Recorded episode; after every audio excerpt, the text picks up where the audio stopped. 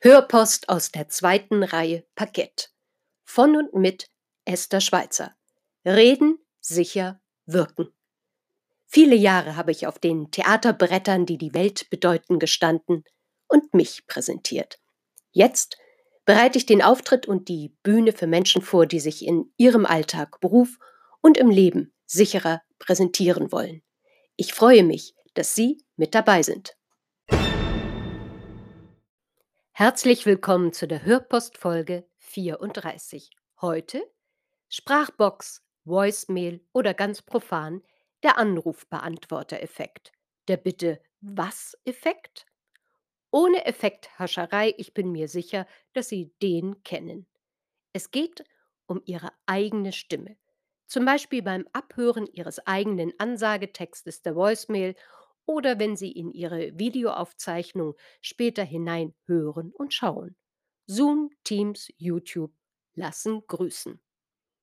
Wer darin noch wenig Übung und Erfahrung hat, ist meist erstaunt über den Klang der eigenen Stimme. Was?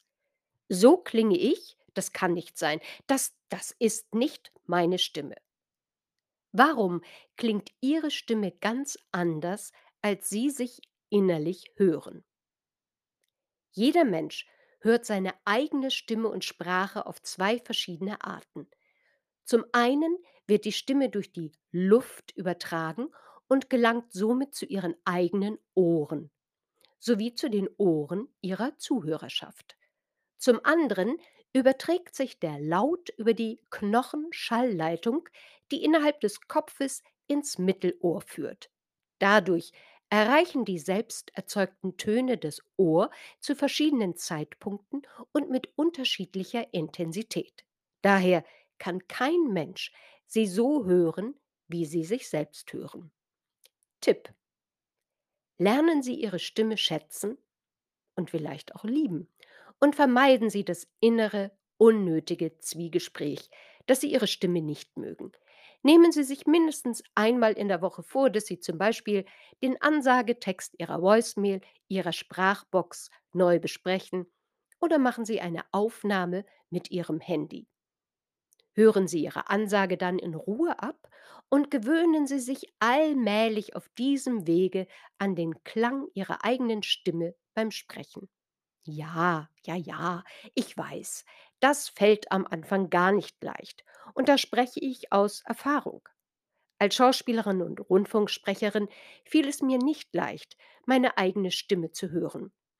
So habe ich unter anderem in mein Buch Erfolgsfaktor Stimme, Stimmtraining für Frauen und auch für Männer umsetzbare Tipps und tiefergehende Erläuterungen hineingeschrieben.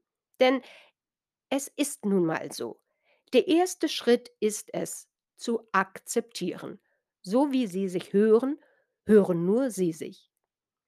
Der zweite Schritt ist genauer zu hinterfragen, was genau gefällt mir nicht an der Art und Weise, wie ich spreche? Spreche ich zu schnell oder zu langsam? Ist meine Stimmlage zu hoch oder zu fiepsig? Verschlucke ich Wortsilben? Schnappe ich hörbar nach Atem, beende ich den einen oder anderen Satz nicht auf Punkt, sondern gehe mit der Stimme zum Ende in die Höhe? Die gute Botschaft.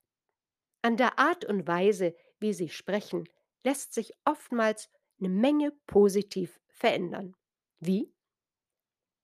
Erfahrene Stimm- und Sprechtrainer und Trainerinnen haben bestimmt gute Tipps für Sie. Doch bedenke, jede Form von Stimm- und Sprechproblemen bitte zuerst durch einen erfahrenen Hals-Nasen-Ohrenarzt untersuchen lassen und gegebenenfalls im Anschluss mit einem Logopäden oder mit Hilfe einer Stimmtherapie die Stimme dann trainieren. Unabhängig davon erfahren Sie in der nächsten Hörpostfolge etwas über Ihre Wohlfühlstimme, der Indifferenzlage. Klingt kompliziert ist es jedoch gar nicht. Wir hören uns. Bis gleich. Ihre Esther Schweizer.